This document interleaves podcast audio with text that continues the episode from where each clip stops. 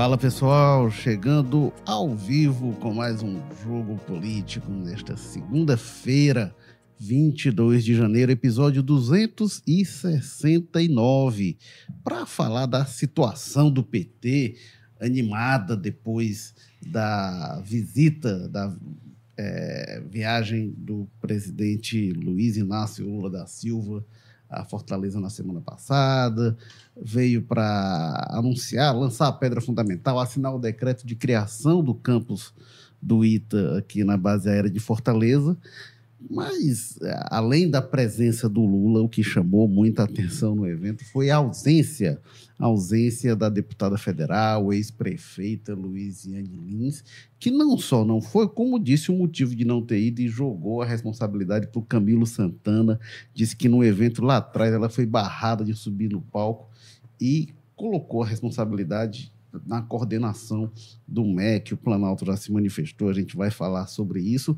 E para comentar esse assunto, a gente recebe aqui a repórter de política, Júlia Duarte, que estava lá pertinho, em loco, na base aérea, passando calor, sentindo o cheiro de fumaça, o cheiro de queimado lá na base aérea durante a visita do Lula. Bem-vinda, Júlia. Opa, boa tarde, bom dia, boa noite. Não sei que horas o pessoal vai escutar a gente. Pois é. Érico, os meninos que vai apresentar, pois é, perrengue, viu? Mas também muito bastidor aí. Temos também a presença aqui do diretor de opinião, colunista do O Povo, Walter George. Bem-vindo, Walter. Olá, Érico, Júlia, o colega que será apresentado daqui a pouco para a surpresa da, da audiência, né? Pois é, vamos ver o que, é que ficou. A terceira passagem do Lula pelo Ceará, né? Tá bem, tá bem frequente. Parece que já volta ao Nordeste essa semana, né? Enfim, mais do que justificadamente, ele tem dado atenção, inclusive física, à região. Mas deixou algum, algumas boas pautas para a gente discutir hoje com relação ao nosso cenário tupiniquim. Vamos ver como é que a gente debulha isso, a partir, inclusive, do que a Júlia guardou para dizer só no programa, só hoje, né? Com certeza.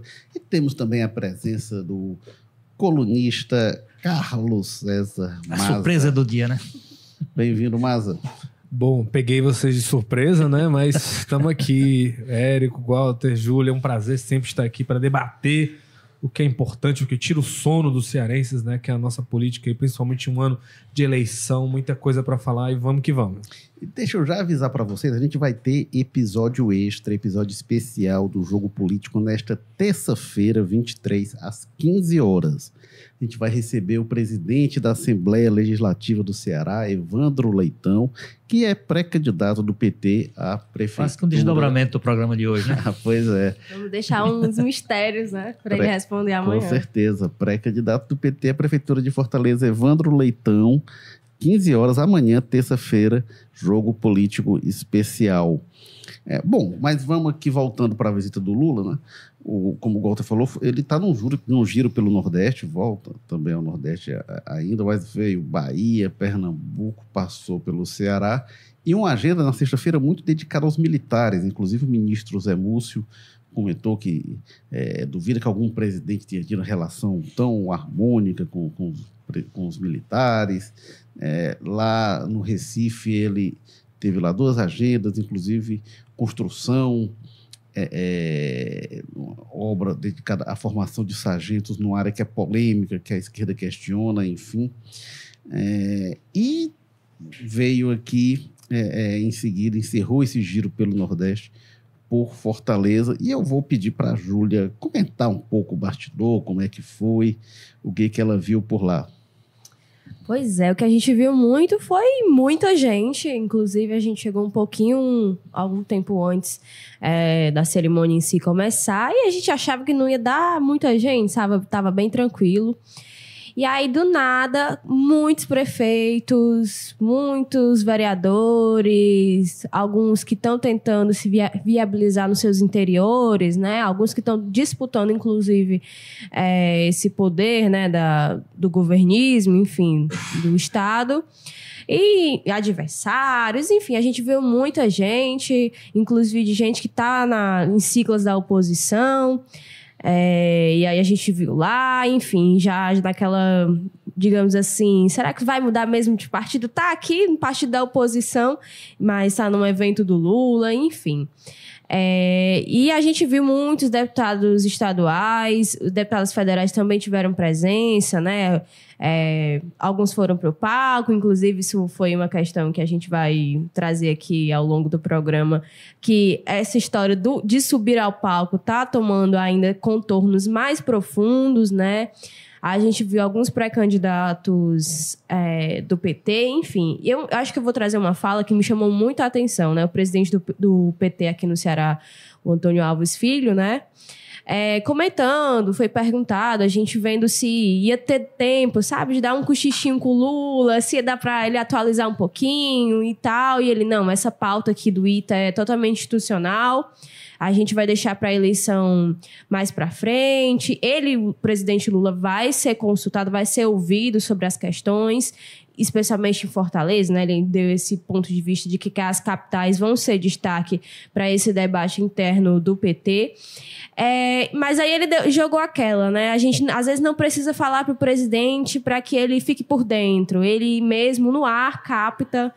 É, digamos assim, o que é que está acontecendo, né? E aí quando a gente vai falar com ele, aí abre aspas, né? Quando a gente vai falar com ele, já está por dentro, já sabe de tudo e já vai, digamos assim, dando sua opinião, dando seu pitaco sobre a situação. E é muito inusitado, né? Porque para a gente que estava lá, algumas coisas ficaram bem claras, né? Uma das coisas que a gente foi percebendo é cadê a deputada federal Luiziane Lins, né? É, a gente estranhou realmente lá no evento. A, enquanto estava tendo o cerimonial, o nome do prefeito José Sarto foi falado e a gente ficou: ele está aqui, ele está aqui. A gente não tinha visto ele, não tinha visto ninguém, digamos assim, ligado a ele na prefeitura, nem de vereador, nem de secretário, nada nesse sentido. E a gente ficou muito: é, eles só esque é, esqueceram lá de riscar no cerimonial. É, e, enfim, a ausência da deputada foi realmente sentida, né? Até que é, eles saíram lá no palco e foram fazer a inauguração da pedra é, enfim, para construção. E aí, assim que acabou a coletiva, começou o burburinho. Ai, foi na hora que a gente, as pessoas receberam a, a nota da assessoria da deputada, né, de que ela não estaria presente por um evento anterior, né, ainda no ano passado, e que ela ter, ter, teria sido barrada aí, né, para subir no palco, enfim, toda uma questão. E para evitar, ela não estaria lá. E Acho que é muito isso. Acho que deu pontapé, sabe? É, a gente está em janeiro, vai começar as articulações e ficou bem no ar mesmo que todo mundo vai para cima, todo mundo quer se viabilizar, todo mundo quer ter o seu espaço ali no sol, digamos assim, é, do apoio do presidente Lula. Olha, agora teve uma coisa. O, o avião do Lula, ele pousou ali mais ou menos 15 para uma, 10 para uma. E o evento começou ali uns 40 50 minutos depois. O Lula, quando ele desce do avião, ele é recebido pelo Camilo Santana, ministro, pelo governador Almano de Freitas, a primeira-dama Lia Freitas. É, o Evandro Leitão estava por ali também, presidente da Assembleia. E aí, é, entre os registros, eu achei até engraçado, porque quando o Elmano posta a chegada do Lula, um dos primeiros, você falou, gente que está em siglas de oposição, das primeiras reações que eu vi no Instagram foi do Yuri do Paredão, deputado federal, que acabou saindo do PL depois de publicar uma foto fazendo L com o ministro do Lula. Ele tinha já tirado foto com o Lula na primeira visita do presidente ao Estado, quando o presidente foi lá, o Cariri e causou um mal-estar. E depois, quando ele fez o L, foi demais e ele foi convidado a, a deixar o PL. É, e, convidado bom, a deixar, ótimo. Ah, pois é. Agora, entre os registros e as postagens do Lula chegando, descendo do avião e ele subir ao palco, tem esse intervalo ali de 30 a 50 minutos, que eu não sei se o Lula era ali a hora de almoço, não sei se o Lula foi petiscar um negocinho, deu tempo de conversar alguma coisa. Agora, o Walter, isso que o presidente do PT Ceará, que é a Julie comentou que ele disse, né? O Antônio Alves Filho disse que o Lula, que não ia falar de eleição, mas que o Lula pega as coisas no ar se for pegar no ar, ele teve muita coisa para pegar dessa atmosfera aqui da política do Ceará. É, mas mais do que pegar no ar, eu vou reforçar a, a, avaliação que você fez aí. Ele certamente tratou disso, conversando com as pessoas. E nem falo, quando eu falo de pegar é, no ar, nem a fumaça é, que vinha do é, cocó trazida lá, né? do incêndio, não. É, mas, enfim, é claro que o Lula, e o Lula sendo como é um animal político, ele se inteirou, veio se inteirar, veio se inteirando, veio conversando com as pessoas e vem conversando sobre como é que vai ser o cenário de Fortaleza. E está apontado que para o PT vai ser um cenário difícil, um quadro difícil. E o movimento que a Luiziane fez meio que reforçou isso, né? Ela poderia simplesmente não ter ido, e aí, se procurado por alguém, diria que não, não foi porque houve um constrangimento anterior. Ela solta uma nota, trabalho da assessoria, não, ainda no, quase que com o pessoal ainda acima do palanque. Né? É, e se ela tinha esse incômodo, poderia ser manifestado antes? Ó, eu, vai ver, eu vou ter lugar na. no, tá, tá, tá garantido meu lugar no palanque, eu vou passar para. Isso daí tudo tinha como ela tratar de outra forma ela politizou no sentido aí eleitoral mesmo da coisa, como demonstração de que, olha, vão ter que passar por cima de mim para impor uma candidatura como é o que está sendo desenhada aqui para o Ceará. E eu acho que a melhor forma que ela tinha de fazer chegar, se porque as pessoas podem, o Lula se informa, mas pode estar havendo um filtro para o que chega até ele. Né? Ele não acompanha os jornais diários daqui para poder saber qual é o ambiente mesmo. Então as coisas às vezes são filtradas e não se dá a ele. Ele não sabe o que está perdendo, né? Porque... pois é. Ele poderia assinar o, o povo e ficar recebendo todo dia para ver como é que as coisas se dão. Mas enfim, o, o, o para evitar, pra, vamos dizer assim, para superar esse filtro, essa filtragem das coisas, é, ela fez o gesto mais, digamos assim, eloquente que ela podia fazer, foi não indo, e soltando a nota, que aí essa nota chegou ao presidente certamente, explicando que não foi porque foi barrado em outra situação e. Então, a forma como a, a ex-prefeita e deputada federal e pré-candidata se, se posicionou demonstra claro o seguinte: olha, vai ter briga, e a briga vai ser feia dentro do PT. E eu acho inusitado né? dois pontos, né? Ela hum. fala de violência política, política é. e ela coloca a responsabilidade diretamente no Ministério da Educação. Camilo. é porque ela disse que é, é, é, porque foi um evento do, do, Ministério da outra vez, né? Pronto. né? É, eu vou pedir até, o, o Júlio, que a gente teve essa conversa na, na sexta-feira, porque a Júlia também estava na outra visita do, do, do, Lula, que foi no dia 12 de maio. Mas foi com o Lula também? Foi. Foi, foi um evento 12 de maio, no centro de eventos. E a Júlia tinha me relatado na época isso que tinha ocorrido com a Luiziane, porque a agenda era voltada para a educação, era, era o lançamento do programa. É, a retomada integrais. de obras teve uma solenidade lá no Cariri, mas aqui no centro de eventos foi a da. A, a, a, é, lançamento, de programa, lançamento nacional do programa de escolas de tempo integral. Acho que tinha nove governadores, uma coisa assim, seis a nove governadores, tinha visto governadores, um evento bem grande. É, e começou, no, teve uma visita do Lula uma escola, né? Escola Johnson, lá no Luciano, é, é, Luciano Cavalcante. E de lá, e aí tava o Elmano lá, tava Guimarães, tava Camilo, tava algumas pessoas. E de lá essa comitiva foi para o centro de eventos, que é onde se deu o, o que a Luiziane narra, né, Júlia? E, e se diz que a Luiziane eh, chegou antes, conversou com vocês. Conta pra gente como é que foi aquele momento lá em 12 de maio de 2023. Foi aí. Ano passado, né? Enfim, começando. É, justamente essa comitiva estava na escola. Então, a, e já estava com um tempo de atraso, enfim, o, o evento já era para ter começado. Ela chegou, e para quem não sabe, o centro de eventos, quando tem evento nesse porte, né, é separado por, digamos assim, áreas, né? Então, é, tem a área da imprensa, tem a área do público geral e tem a área da, das autoridades, que é uma partezinha ali na frente do palco, que fica com um cercado. É, separando as autoridades do restante do público, né? E aí a gente lá por fora, vendo quem estava por ali, quem já tinha chegado, enfim, a gente conversa com a deputada, inclusive é, tem, tem relatos dela sobre isso, do que ela conversou com a gente na época. E aí solta assim, ela entra pela parte né, das autoridades que a gente da imprensa não tinha acesso, que é justamente na frente desse palco, né? A gente quando o evento começou, né, foi meio que tangido assim para ficar na parte da imprensa, né, para enfim, não atrapalhar e realmente ficou muito lotado. E da onde a gente estava, a gente via realmente a parte das autoridades e a parte do palco. E aí, quando eles chegaram, né, todo mundo foi apresentado, todo mundo subiu no palco, enfim, foi dito, o governador, é, o governador dos outros estados, é, o vice-governador é, representando o governador, enfim. E a gente viu que ela estava por lá, mas que ela não tinha subido ao, ao palco logo de cara, né? Junto com o restante da comitiva e dos outros deputados que já estavam ali. É, e não tinham acompanhado a comitiva lá na escola. E aí, depois de um tempo, né, uns 10, por aí, 10 minutos, ela sobe ao palco é, e senta, assim, bem na ponta, é, como se realmente tivesse faltado cadeira, né? Pelo menos foi a impressão que ficou pra gente.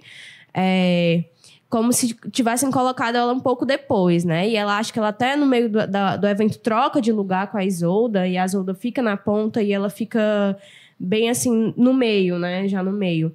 E na época a gente não ficou muito assim, enfim, é, de olho, né? Mas foi o que realmente aconteceu. A comitiva chegou, eles subiram ao palco e depois de alguns minutos foi que ela realmente subiu ali para ficar junto dos outros. É, e, e, e, aconteceu também com outras pessoas, acho que o Zé Ayrton também pois é, um o, pouco a subir. O que eu ia falar, que eu também acompanhei bastante essa história, não estava lá, mas eu conversei muito na época com deputados, né? Gente do Congresso a respeito desse evento aí fatídico da primeira visita do Lula nesse mandato aqui no Ceará. E, é, primeiro, né, o que a gente viu nesse segundo evento foi uma confusão muito grande, foi uma queixa de muita gente, né? Estavam dizendo que parece que até por falta de informação mesmo, que parece que era um pessoal de Brasília, não conhecia ninguém e estava agindo de uma maneira ali meio truculenta, barrando, não deixando esse pessoal acessar é, os bastidores e tudo mais. Eu, eu ouvi reclamação de muita gente. Agora, o, o, na época, se atribuía muito mais isso ao líder do governo, José Guimarães. As queixas que eu ouvi foram muito mais dedicadas, né, viradas ao Guimarães, que o Guimarães estava à frente disso, das, das, das visitação, ele deveria ter se preocupado com isso tudo mais.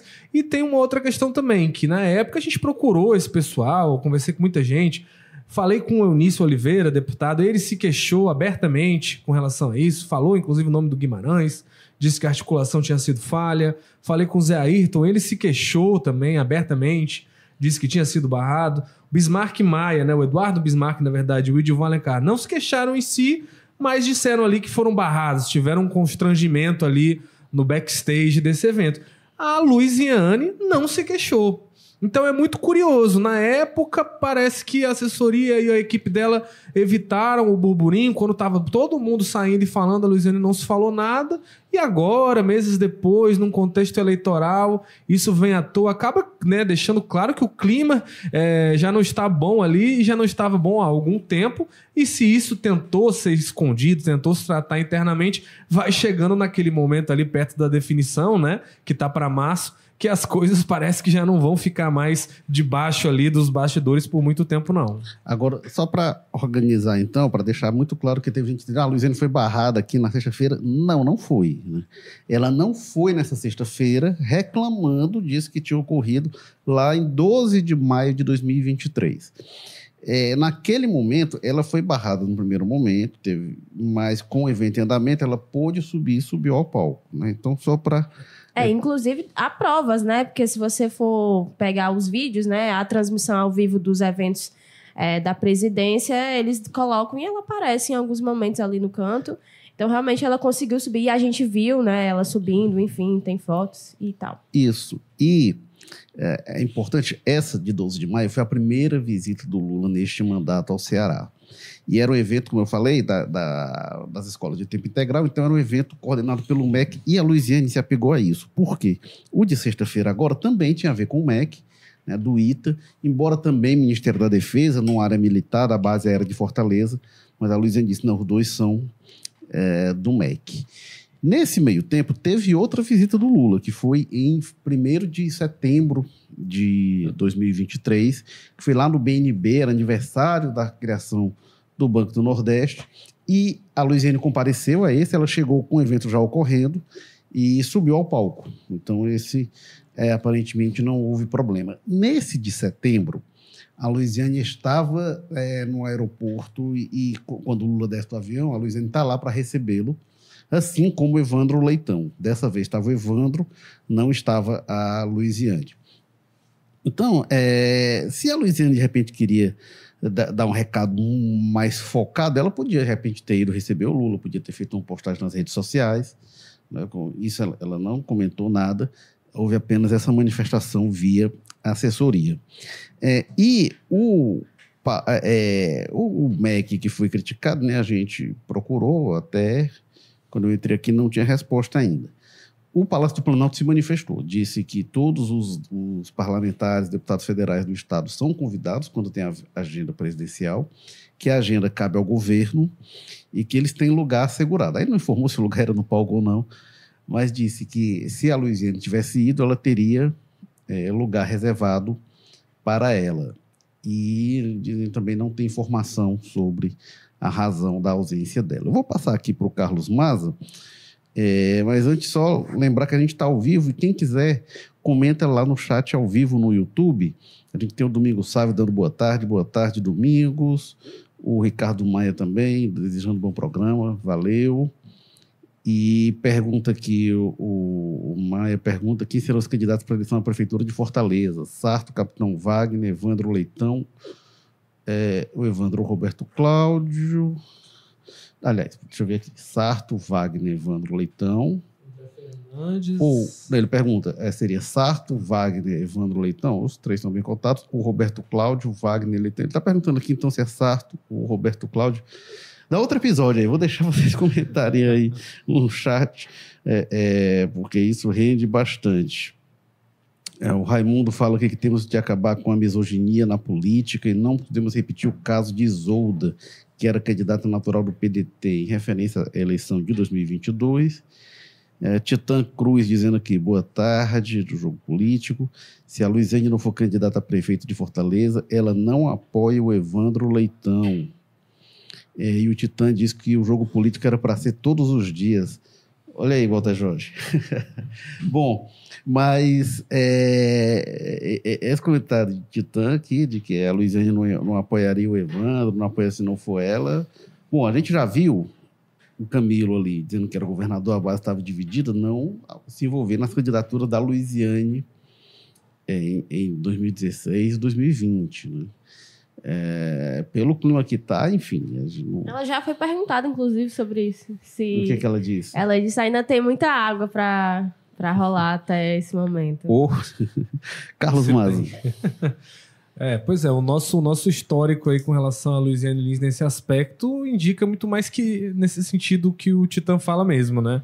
A Luiziane, nesses momentos aí, geralmente ela se afastava um pouco mesmo, não declarava apoio. Até quando o partido fechava a questão, né? Como foi no caso do Sarto ali em 2020, né? Tinha uma questão muito forte, né? De que o capitão Wagner era o candidato do bolsonarismo, mas a Luiziane, com o embate que teve forte com o Sarto no primeiro turno, não participou, né? E a mesma coisa nos outros momentos que o PT apoiou ali o Roberto Cláudio até em 2016 e aí pra frente, né? Então é, faz sentido essa observação de que ela talvez não apoiasse aí uma candidatura do Evandro, mas vamos ver que ainda, como ela mesma disse, tem muita água para rolar aí, né? Não tem nada definido.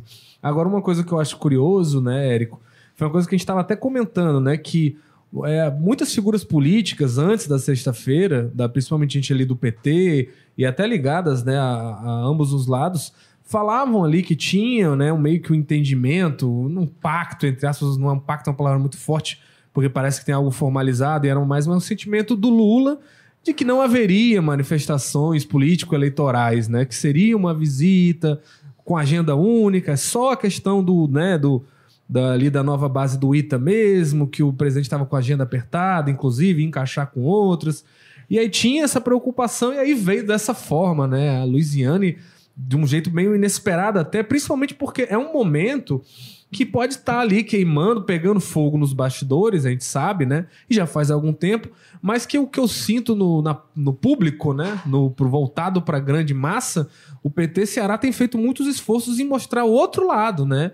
Ah, os esforços que a gente vê de eventos são de mostrar unidade, né? De que o partido está muito discutindo junto. Não sei se é porque a Luiziane sente que essa unidade joga ela ali para né, pra outra posição que não a de candidato, mas, por exemplo, logo depois, no sábado, né? Se eu não me engano, o próprio governador Eumano de Freitas fez uma plenária ali de análise com, do primeiro ano de governo com o pessoal do PT, aberto a críticas a todos né, os campos. E aí, todo mundo do PT do Ceará praticamente apareceu, menos a Luiziane Lins, né? E o que a gente viu conversando com esse pessoal do PT era isso, era tipo uma surpresa, né? é, pelo menos nessa questão do que estava aberto ao público, né? Se tem uma, uma disputa de bastidor, é óbvio que tem, e já há algum tempo, mas você vê que os sinais todos estavam sendo nesse sentido, e esse evento com o Mano foi muito nesse sentido, e esse próprio é, acordo ali de não falar muito de política foi nesse sentido. Tanto que a gente não viu reclamações abertas, pelo menos do Guilherme Sampaio, da Larissa Gaspar, do Arthur Bruno, os outros pré-candidatos ali do PT. Acabou ficando uma coisa muito ali da Luiziane e eu diria nem o Evandro, né? Parece que é muito da Luiziane e do Camilo Santana ali. Parece que esses dois mundinhos não estão mais conseguindo bater muito bem ali né, nos bastidores do PT, não. Nunca bateram, na verdade, né? Agora tem duas coisas assim, sobre essa questão da Luiziane a primeira é o seguinte, eu acho, eu acho muito pouco inteligente da parte dela essas, essas ausências. Sabe? Por exemplo, ela tinha a oportunidade no sábado de estar lá reafirmando todas as suas queixas, inclusive pela, pela forma como é, como, é, como é, considera que está sendo tratado ou destratada dentro do partido. Então, esse fórum que o governador abriu no, no dia seguinte à, à, visita seria uma chance dela ir lá, acho que marcar sua presença, seu discurso, sua, sua insatisfação com essa com essa situação. Assim como a própria ausência nessa, nessa, nessa como você disse, assim, ela podia ter aparecido no, no, aeroporto, já que o problema é, com, segundo ela, com o cerimonial do MEC e tal. Então, assim, essas ausências, eu não sei se para essa disputa interna que ela trava, são coisas que caem bem para até para o filiado histórico do partido. A outra, o outro ponto é o seguinte, que foi uma pergunta que o alguém fez aí a afirmação de que qual seria o comportamento da Louisiane na possibilidade de da escolha da candidatura do, do Evandro ou de outra candidatura. Eu, eu acho que a tendência natural seria, de fato, ela não se envolver com essa candidatura. Agora, ela vai precisar de uma alternativa à esquerda para isso. Por exemplo, vai ter que ter uma candidatura do PSOL, se ela quer se envolver nesse nível.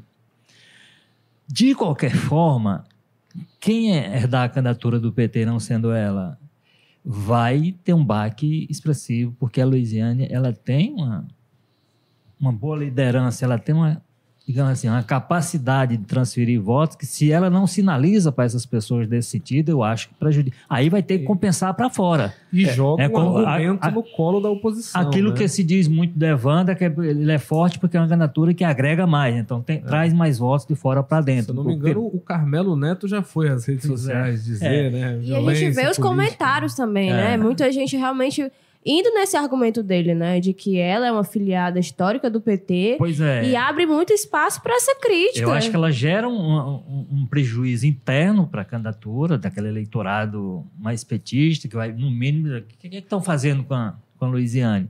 Agora, de outra parte, vai tornar mais importante, de fato, esse, esse nome que seja capaz de agregar de fora para dentro, ou seja, que a, traga mais aliados para para a campanha. Mas é, essa é uma boa questão, porque realmente a gente viu isso, por exemplo, em 2014, mesmo 2018. A Luiziane não foi ali na campanha pelo Camilo, não.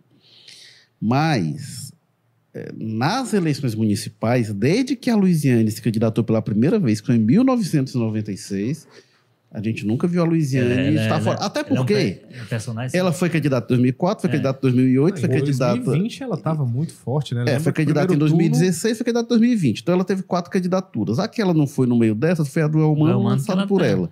Ela Antes, foi mais candidata do que a Elmano, é, né? 96 e 2000, o PT não teve candidato, mas foi quando a Luiziane se elegeu as duas vezes vereadora. É, o PT apoiou o Inácio Arruda, do PCdoB. E a Luiziane fazia campanha também, mas ela também não tinha o tamanho. Ela era vereadora naquele também, não tinha o tamanho que passou a ter depois de ser prefeita. Mas ela estava na campanha. Então o PT, desde que a Luiziane está na política ali disputando o mandato, a gente não teve uma, uma campanha do PT e da esquerda em Fortaleza com a Luiziane lavando é, eu, eu, acho que for, se for uma candidatura do PT contra o Sarto e o Capitão Wagner e os bolsonaristas e o Eduardo Girão, não vai ter muita alternativa para ela, não. Agora, se tiver uma candidatura à esquerda, eu acho que. É, eu, mas eu, eu imagino, eu, eu, não imagino ela aderindo a alguém silêncio. fora do PT, não. Não, também não, também, também não, não imagino aderir, não. não. Mas eu, mas eu, eu, eu, posso captar sinalizações. Agora, é, eu, vou, eu queria fazer uma, o que eu, queria que eu viria mais para vocês. É, mas, só, mas, o que eu viria mais era, eu falei, 2014 ali, que ela foi tocar a campanha dela de deputada é, e não fez campanha para governador. Se afastar. Eu queria fazer uma pergunta, vai para Júlia, então, Ai, já que vocês dois foram os últimos a falarem. É um- que na verdade é uma dúvida que eu vejo e eu converso muito agora com o pessoal e vejo coisas conflitantes e muitas apostas. Por exemplo, que o eleitorado do Camilo, né? Durante um bom tempo, a Luiziane ali não votava nele. O eleitorado do Camilo pega muito do voto do Cid também, ali por uma, uma fase, um momento e tal e tal. Eu fico pensando, o, como é que seria até quando um petista mais tradicional de Fortaleza é, ele se vê 100% representado é nela, na, na Luiziane, e ele não vai ficar é mais com, né, com raiva e não querendo fazer militância se o candidato for o Evandro Leitão, porque parece que esses novos petistas que vieram ali com essa adesão do cidismo ao Camilo, que estão mais hoje nessa história de querer apoiar muito o Evandro. Será que esse petismo mais raiz, mais tradicional, militante, não vai ficar incomodado ao ponto de a militância, não a Luiziane, mas a militância mesmo ficar crítica a essa candidatura do Evandro, caso ela seja feita de uma maneira que sintam ali que está excluindo a Luiziane, talvez. Eu acho que tem espaço para isso. Porque, como você mesmo falou, né? Essa novo, esse novo PT é muito ligado. é, e a gente vê muito essa resposta quando o Elmano é eleito, né? Fala que agora o PT raiz vai chegar na gestão. Mas o, o Camilo já era PT. O Camilo já tinha. Já era filiado há muito tempo. Foi governador duas vezes pela sigla. E aí se fala que não, agora a gente vai ter um governador que é PT raiz sabe, a definição. O que é esse PT raiz? O que é que diferencia ele? E a gente escuta muito isso da Luiziane, que era do tipo, não, o Camilo foi começar a ter a vivência interna no partido lá para 2022. É, quando foi tentar viabilizar o Elmano para ser governador. E eu acho que quando ela fala isso, ela acaba colocando para fora, né, um sentimento da galera que é da militância que é ligada a ela, né, que tem esse entendimento de que ele era um político do PT, mas que ele não ia na raiz do, do sentimento da sigla, né? E a gente conversa um pouco com os deputados do PT, né? Não, agora a gente está tentando se reformular, o PT está tentando se via- viabilizar. E é uma coisa, é fato, é histórico. O PT é um partido antigo. E a gente vê muitos partidos definhando, começando grande e acabando agora sendo pequeno. E o partido precisa se reciclar, precisa se reestruturar para permanecer um partido que passou anos na oposição, sofrendo, e a gente já falou aqui várias vezes que quando você está na oposição é uma história. Agora, quando você é base, quando você é governo, é melhor, é mais tranquilo. É, então, eu acho que é realmente assim. Fica um incômodo, talvez, é, se o, essa construção da candidatura do Evandro não for feita de uma forma que os filiados se sintam tô tendo essa participação, a gente consegue definir o plano de governo, né? É uma sigla que pe- pega muito ali no plano de governo, enfim, dessas contribuições, acaba soando muito, não, foi a cúpula que escolheu o Evandro, foi a cúpula que bateu o martelo e decidiu que seria ele. De certa forma, a galera se sente no, no sentido de, tipo, não, a gente não se sente representado. E aí fica a dúvida, né? Se esse eleitorado não for com a própria sigla, vai para onde? Quem é que poderia herdar isso, né? Porque o Sarto, a gente viu ano passado uma aproximação até bem considerável com algumas coisas da direita. Agora a gente não sabe, né, como o PDT se reestruturando, se reafirmando, né, tentando voltar para suas bases históricas. A gente não sabe como é que vai ficar essa aproximação aí com a direita. E o Wagner, que tem um recall, que é direita, vai tentar sair um pouco do bolsonarismo, né? E vai para cima do eleitorado que tá, digamos assim, ah, eu não quero o anti-PT, né? Digamos assim. Eles ele vai muito em cima desse público. Então, essa galera vai votar em quem? Vai abandonar a candidatura de um PT que eles não concordam e vão para onde? Vão votar branco, nulo? É, e vai ter como é que isso vai pesar do PT para dentro, mas também o eleitorado do PT fora, né, que não é o eleitorado estadual, né, o eleitorado da capital tem características bem próprias. Agora, como o Maza estava falando aqui, né, teve essa reunião do diretório estadual do PT no sábado, o Elmano foi lá, fez um balanço, é, e Mas e só, só, só pincelar bem rapidinho, Érico, os comentários que eu vi do pessoal do PT era muito entusiasmo, sabe? Eu acho que eu não tinha visto alguns deputados, secretários, gente assim, entusiasmada mesmo. Eles parece que realmente gostaram daquele movimento do Eumano, de procurá-los, de É. abrir para ouvir. O pessoal se sentiu muito contemplado mesmo. Por isso que é esquisito a Luiziane vir nesse momento que o partido parece de fato animado ali com a questão da gestão, vem num movimento que tensiona, né? Mas enfim, Nunca tinha havido um governador é, ir para uma reunião do diretório do PT. E isso quer dizer, quando eu falo nunca foi, quem não foi foi o Camilo, então, né? Que foi o outro governador petista. É, e ele ficou até o fim da reunião, né? Ele ficou lá, participou das discussões, enfim. O Elmano, que praticamente não tinha tido agenda na semana anterior, né? Ele teve pneumonia, até o Lula mandou ele para casa é, lá durante o evento. Esse fumaceiro do Cocó também não ajudou para quem Mas ele também, ó, não se ajudou, porque o Lula mandou ele pra casa e na coletiva que a gente teve depois, o governador foi a pessoa que mais falou, né? Falou uns 15 minutos assim, só sendo perguntado, e mais pro final os ministros falaram, mas ele falou bastante. Num sol ainda mais de tarde, viu? Na, na verdade, esse processo todo político, é, ele- ele vai. Para mim, ele- a- o personagem, a figura que vai ser mais testada vai ser o governador Elmano de Freitas, porque ele vai ser finalmente pressionado a tomar, a, a decidir de que lado está. E, né?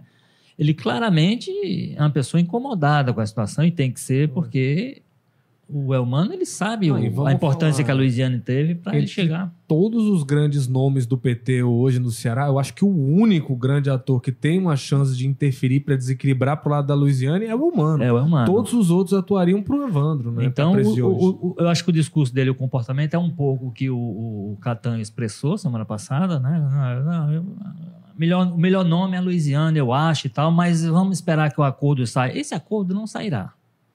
Da forma como eles estão imaginando, que é pacificar completo e todo mundo. Aliás, se havia alguma possibilidade disso, porque ele fez essa menção na quinta-feira, não foi? No, no- no- Foi. Exatamente na véspera. A Luiziana, no dia seguinte, veio e deu a resposta. o que, o que Pela pode forma como ela se acontecer, comportou na, o que pode acontecer é que se alguém tiver dois terços do diretório, pode não ter É, disputa. eu, eu- eu quero dizer o seguinte, é, eu quero saber o seguinte, disputa vai ter.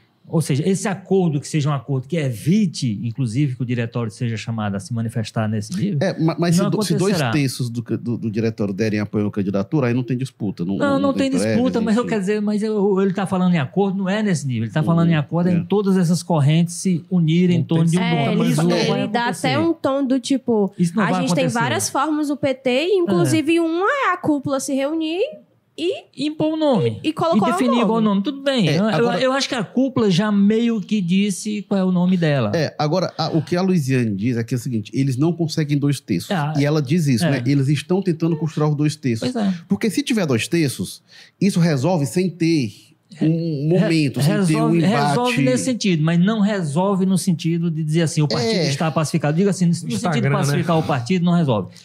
Mas ah, o, o- o- o- a questão toda que eu acho aí, um pouco dentro do que a Júlia disse, por que representava o Camilo, que era governador, mas o PT dizia assim, "Hum, é, nunca foi governador do PT. O Camilo é um, é um, é um, alia- é um filiado histórico do partido. Então, a questão do, do- do Evandro quebra paradigmas, porque o Evandro está se filiando para ser candidato. Quase que no meio da campanha. No meio da campanha não poderia ser, mas nas portas da campanha. Então, assim, isso quebra paradigma e isso, de fato, é uma novidade para, digamos assim, a militância do PT, a militância mais decisiva. Essa pessoa que desce, desce já na condição de Uhum. candidato. É. Isso é uma coisa esquisita que o partido não É, já é lidar com o isso. último caso que eu lembro desse foi a Maria Luísa, em 85, que era outro É, mundo. era, era, era três anos do PT, né? O É, PT surgindo e tal. Então, assim, era um E a Maria Luísa chega como um nome é, é- é muito forte na E, esquerda. e Não, vinha pela, pela É. extrema esquerda. Retomando um ponto que você fala, Gota, você fala essa questão do Camilo e tal. Enfim, né? É uma questão muito complexa, né? Não, não, não tem assim tão preto no branco, tem milhões de meandros aí que deixam a questão muito complicada, né? Mas eu acho assim, a Luiziane tratar o Camilo Santana, parece que ela ainda trata daquela forma que ela tratava alguns anos atrás, quando ela dava as entrevistas e soltava ali umas indiretas que o Camilo era Ferreira Gomes, né? Ela ainda trata, você vê em algumas declarações, né, até recente aqui pra gente na rádio, ah, na época de um governo aí, ela não dizia, mas ela estava claramente falando do Camilo, né? O governo fazia a gestão fora do PT, né? O É, que- se articulava fora do PT, foi o que ela disse. que o Camilo, de alguma forma, o governo dele tinha uma influência ali, Ferreira Gomes, PDT e tudo mais. Ou até mais complexo isso, mas enfim. Só que aí eu acho que ela perde um pouco a nuance de que o Camilo não é mais essa figura, não é mais vista nem pela militância É, mas dessa por forma. isso, mas eu- o, Mi- eu- o Camilo hoje é talvez um dos ministros mais próximos do Lula, né? E o Lula E mais bota do o que Camilo isso, debaixo e, do braço. E mais do que isso, quando, por exemplo, quando compara o Camilo com o Elmano, é por isso que eu acho que o mais inteligente da parte dela no SAP teria sido ir para esse evento que o governador estava presente. Agora- Ah, é, que- é esse governador que não se articula fora do partido. o que tem Camilo Agora, sobre isso, para o PT romper com o PDT e ganhar o governo do Mas, estado. mas eu Então, acho, Maza, que a Luiziane percebe isso, e eu acho que por isso que ela fala, ó, esse Camilo aí, que desde 2022 é tudo PT, quando o Lula estava preso, era assim, cogitou. Eu acho que ela faz isso justamente porque ela sabe, e, e ela puxa a ficha para mostrar, olha, não é tão petista assim não. Agora, justamente lembrando, é, a Luiziane teve aqui, foi uns 10 dias atrás, ela, ela veio aqui à rádio e falou disso, né? Ela disse que eh, o grupo do governo se articulava fora do PT em referência ao governo Camilo. E ela deu uma declaração, depois que ela sai da rádio, ela conversa aqui comigo e com o colega Carlos Holanda, e ela disse eh, que, fal- falou do Camilo, né? A gente perguntou sobre a relação com o Camilo, e ela disse é, basicamente assim, olha, a relação não existe, é uma relação a ser construída, e fala até porque até 2022 o Camilo não tinha muita vivência partidária, é o que ela diz. E aí vai avançando e dizendo isso, é uma relação a ser construída. E ela fala, a- e aí a fala que isoladamente tem mais impacto, né, a fala mais polêmica, que ela diz, é até porque o Camilo, objetivamente, né, quando estava lá no governo e depois, enfim, nunca me ajudou em nada. É, E ela não fala, não é num tom de, ah, me ajude aqui, tinha que ter me dado alguma coisa, não é de cobrança, não. Ela fala num tom, pelo que eu senti, dizendo, olha, dessa relação que não existe com o Camilo. Agora, é uma declaração, quando ela fala, o Camilo nunca me ajudou em nada, e aí quando a gente vê, uma semana depois, a nota que a assessoria divulga em relação é, à, à- à ausência no evento com Lula e confrontando o Ministério da Educação do Camilo, a gente vê uma escalada. A gente vê uma escalada da atenção da Luiziane com o Camilo. Onde é que isso vai dar, Júlia Duarte? Olha, tem muitos caminhos aí. Eu acho interessante a gente ver essa movimentação meio que em dias, né, em tempos, declaração, as declarações que ela fazia ano passado, as declarações que ela está fazendo agora, que provavelmente vai continuar, né, é que muitos aliados ali do prefeito já falavam publicamente que o grupo do Camilo mencionava também ali um humano, às vezes, estaria preparando uma rasteira para ela, né? Digamos assim, deixar diga- é, ela acreditar que seria a candidata, mas no fim das contas seria, né, o nome do Evandro que eles escolheriam, enfim. Então eu acho que as movimentações que a gente vê agora é ela tentando trazer e reafirmar que é que é pré-candidata, que não vai tirar o nome. E olha que a gente já, já perguntou várias vezes para outros pré-candidatos, né? Se a candidatura deles internamente era viável, se eles realmente acreditavam, se eles queriam permanecer, ou era mais do tipo, ah, eu estou à disposição. Mas na hora que se me perguntarem, eu tiro a candidatura e fica por isso mesmo. E todos eles reafirmaram: não, a gente tá de verdade, a gente realmente acredita no nosso próprio nome, enfim. E internamente a gente via isso, né? De que eles eram pré-candidatos, estavam trabalhando pelo seu nome, mas era uma coisa interna, não era uma coisa de rede social, não era uma coisa de nota pública. E até a nota para mim foi um pouco de surpresa, né? Porque a gente estava tão concentrado ali na coletiva, era caça passando em cima da, da nossa cabeça, fotógrafo, câmeras, e a gente sai desse momento, né? Do tipo, acabou, acabou de acabar a coletiva. E todo mundo olha pro seu celular e aquela surpresa, sabe? O que, é que tá acontecendo?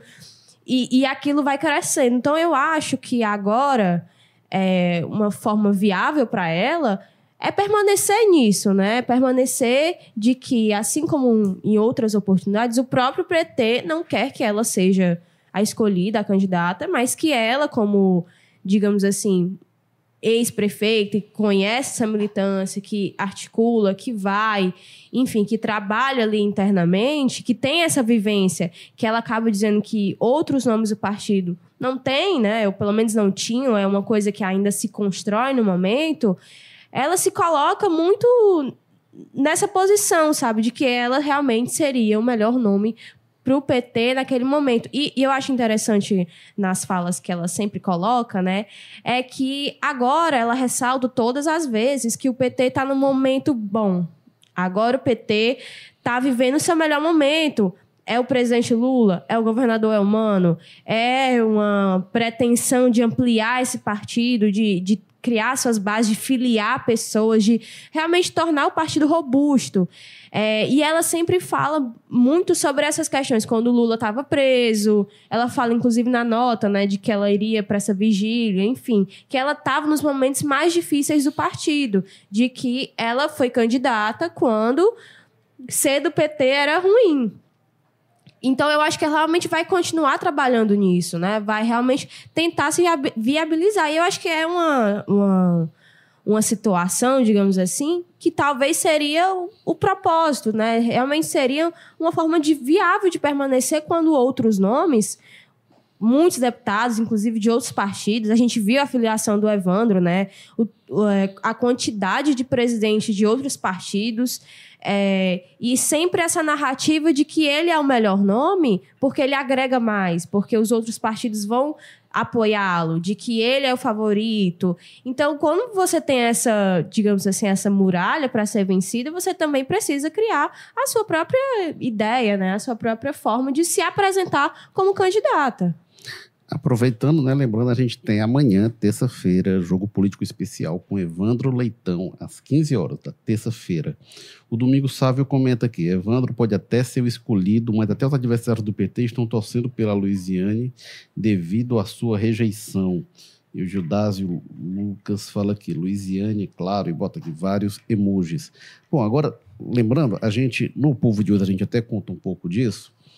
Porque nos bastidores do PT, nomes importantes falam reservadamente, né? Aí o pessoal pede para não a gente não expor quem é, mas dizendo, olha, tem uma crise se avizinhando aí. Tem até gente que falando de crise que o PT nunca viu igual no Ceará. E eu, a gente até conversou. Aqui, o pessoal no plantão disse: calma, que o PT já viu crise é, muito grande. Então, calma.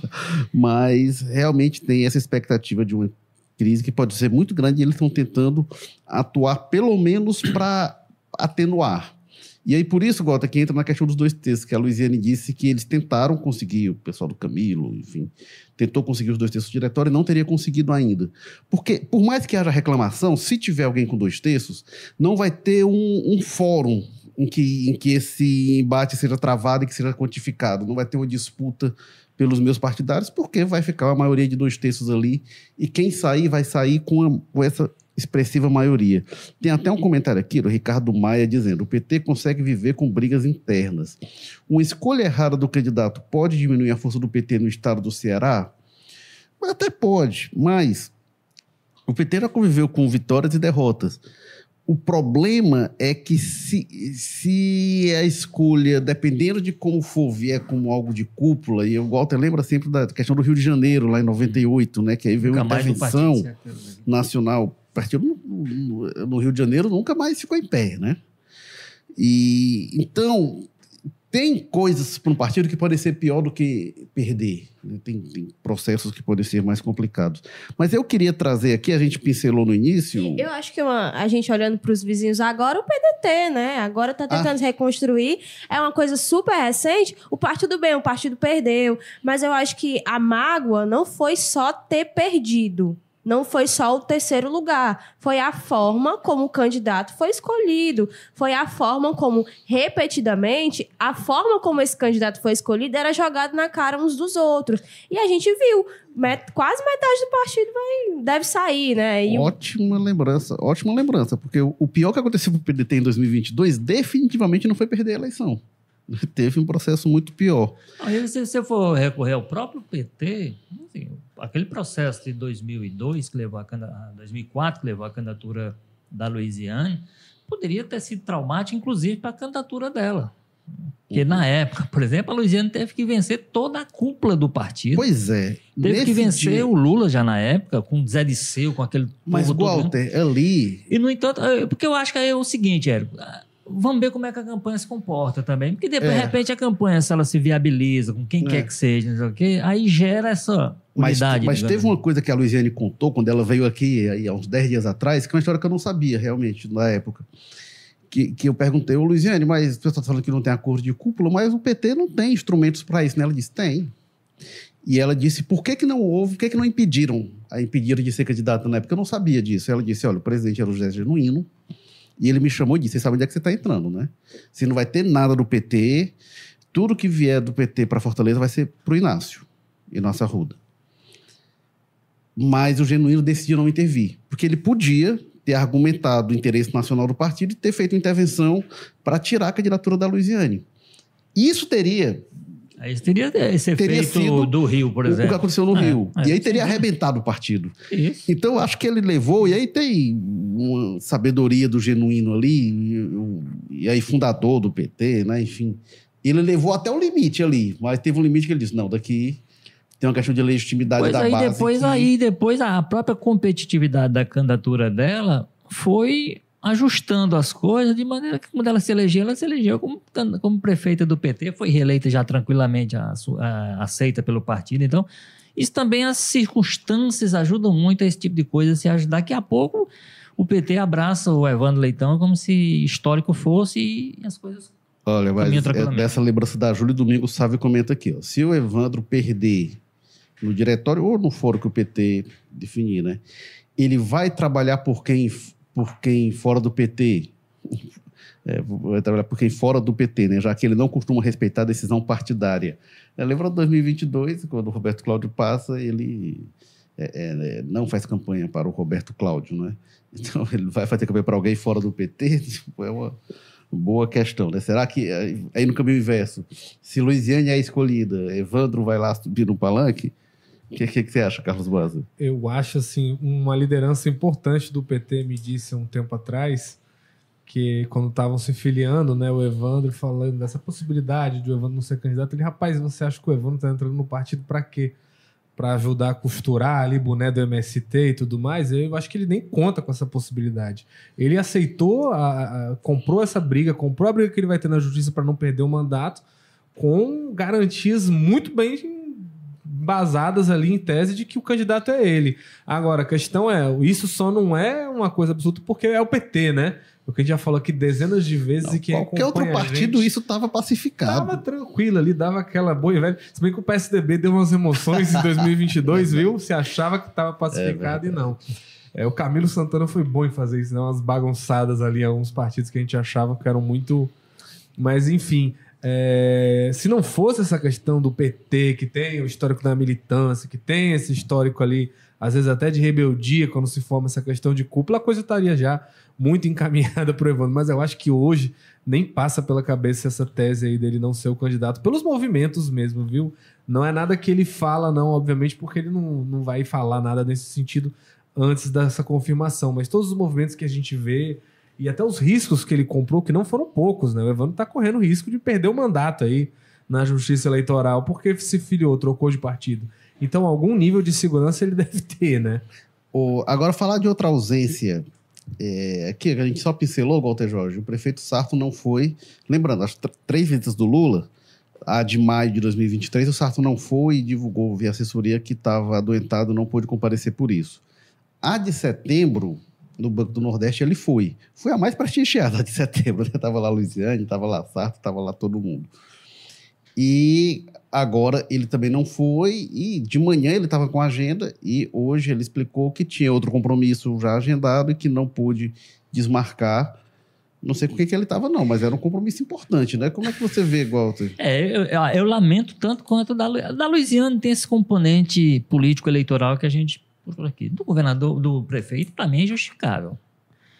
O prefeito tinha que colocar na sua agenda estar no evento que organizado pela, pela, pelo governo federal, pela presidência da República e contemplava algo tão importante para a cidade, para o estado, quanto a pedra fundamental de um, de um campus avançado do ITA, que não tem lugar nenhum no Brasil. Né? Vai ser é uma ação inédita que contempla a cidade que ele administra. Então, ele teria que ter tido capacidade de superar eventuais diferenças. Imagino Com o governo e com as pessoas que a estivessem lá. expectativa do ambiente hostil, né? Imagino Mas eu acho, eu que acho que a- outros governadores bolsonaristas têm enfrentado isso E aí joga a casca de banana para o Lula, porque eu acho que isso é desagradável mesmo, deve ser desagradável para o próprio governo. E o presidente Lula tem sido obrigado a fazer algumas manifestações e pedir respeito. E ele tem que fazer isso. Eu acho que essas pessoas têm que ser orientadas, já que são militantes, possivelmente, inicialmente, para não fazerem, mas fazendo devem ser publicamente é, é, advertidas, como já foram em algumas situações. Eu me lembro do ano do Rio, que o Lula saiu em defesa do governador, que é um governador bolsonarista, o Cláudio Castro. Né? E o governador foi se submeter à situação. Pernambuco, com a Raquel Lira, alguns Eu, episódios. Com né? Raquel Lira. O Eduardo foi pro ato do 8 de janeiro, né? Eduardo E, Leite. e outros governadores acabaram não indo. Pois é, assim, então, então deixa para o presidente resolver esse problema com a militância dele, já que ele decidiu se colocar militância em eventos que são do governo. Agora, o prefeito tinha que estar lá.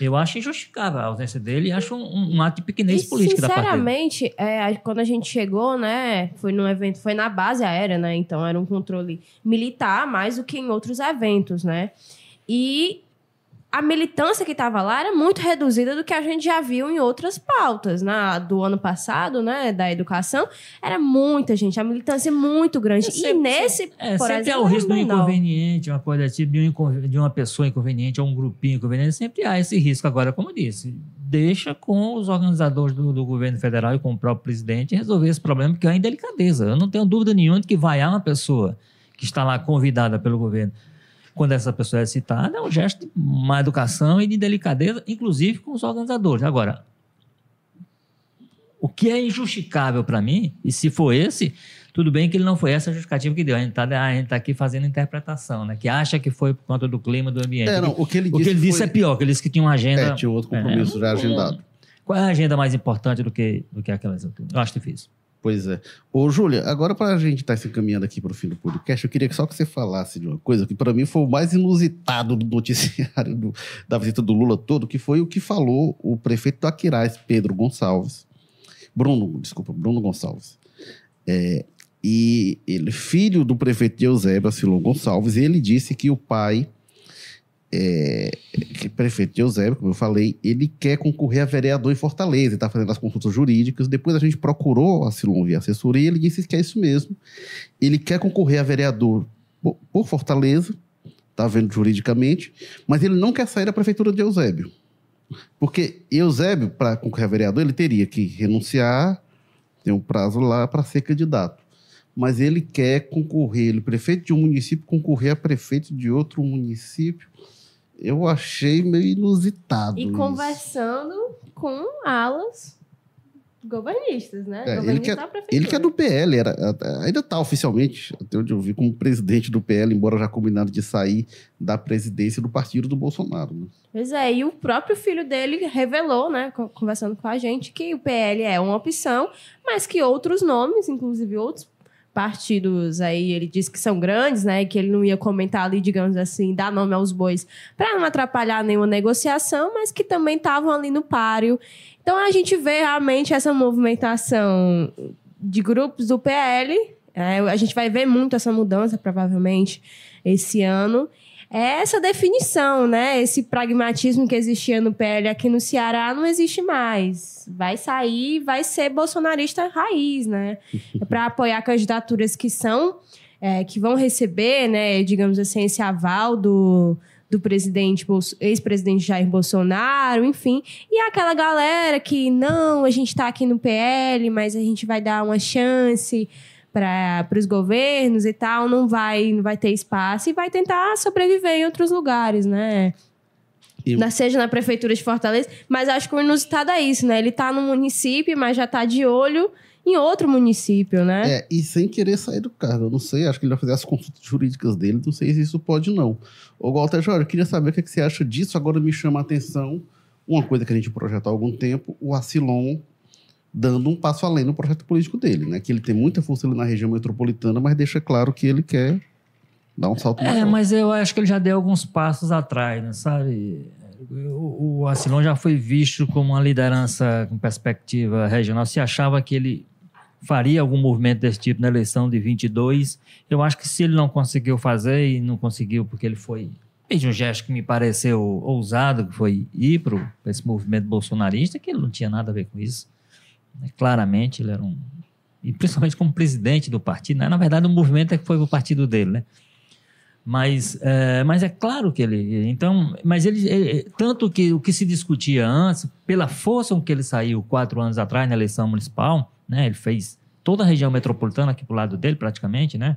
Até fez quatro ou cinco prefeitos. Foi mais, né? Ele fez na, na. É, Beberibe, Horizonte, É, né? enfim, ele fez, ele fez um grupo muito forte. Se achava que ele que ele estava trabalhando para uma candidatura majoritária, por exemplo, em, em 22. Isso não se efetivou. E para mim, de lá para cá, ele mais perdeu força do que ganhou. Então, eu não sei se ele é um nome tão estadual quanto quanto já foi. Agora, é uma coisa absolutamente fora de, de padrão, de esse momento dele querer ser, continuar prefeito. Isso. Eu vi o, o, o capitão Wagner di- dizendo alguma coisa que me parece dizer assim, não, eu vou, eu vou me, me, me, me afastar da prefeitura, do, do- cargo de secretário de saúde agora. Quer dizer, eu não precisaria nem me afastar, porque é em outro município, então me pareceu que ele quis dar a entender que também que ele poderia continuar secretário de saúde lá e, e, e candidato a prefeito aqui em Fortaleza, porque eram municípios diferentes.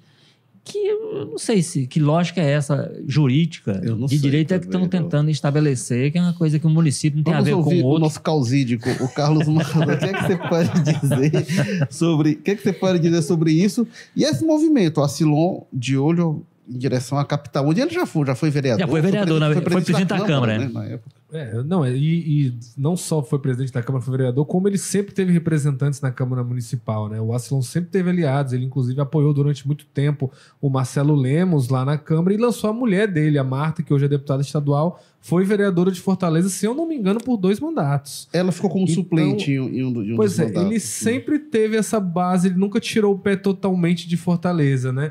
E eu acho que talvez ele esteja até se sentindo ameaçado, porque lá no Zeb deve ter a candidatura, né, do Rafael Sá forte, lá com apoio do Cid e tudo.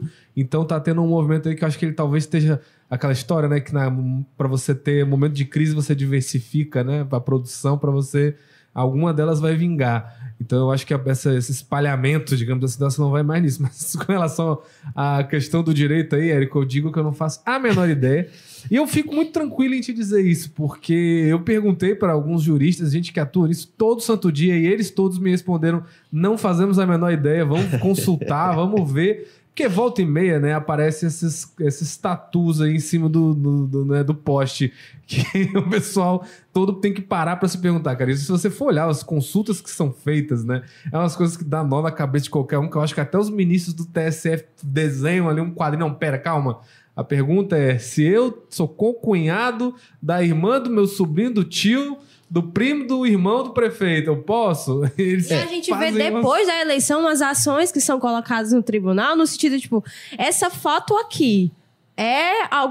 Entra dentro desse crime, e aí a gente vê as argumentações, não, porque a foto tá no perfil pessoal do secretário e não tem caráter eleitoral, enfim, acho que antes e depois, viu? E o direito eleitoral, ele tem uma especificidade um pouco diferente do- dos outros ramos do direito, que tem uma interpretação mais restritiva, né? Você está falando de direito penal, é a vida das pessoas, então tem que ser aquela coisa muito bem positivada, doutrinária, dá, dá, dá, as jurisprudências e tudo mais.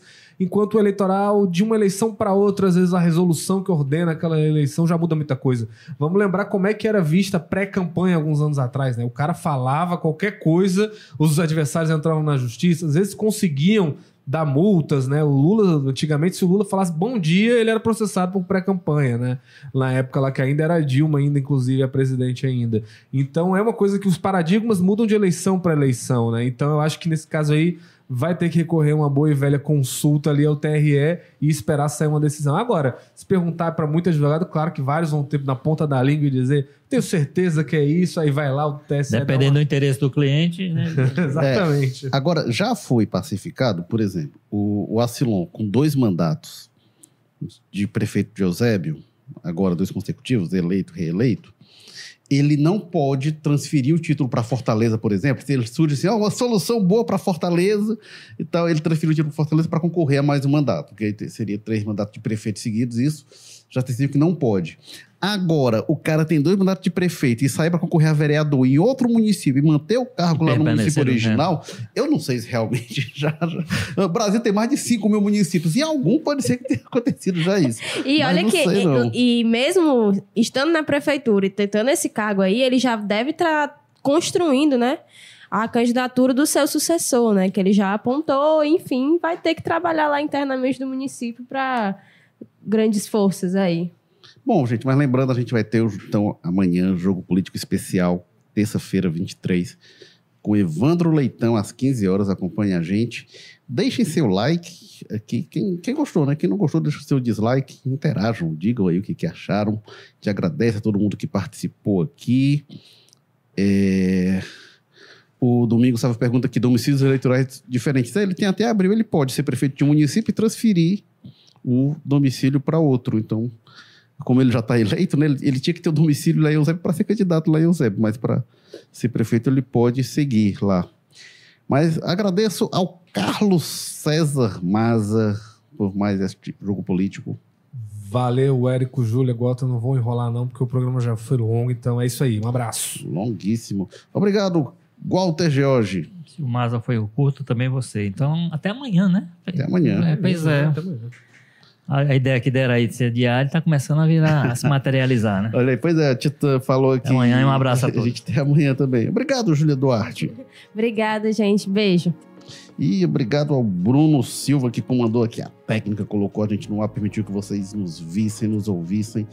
Amanhã a gente está de volta, semana que vem também. Segunda-feira, sempre às 14 horas da manhã, extra às 15. Valeu, pessoal. Tchau.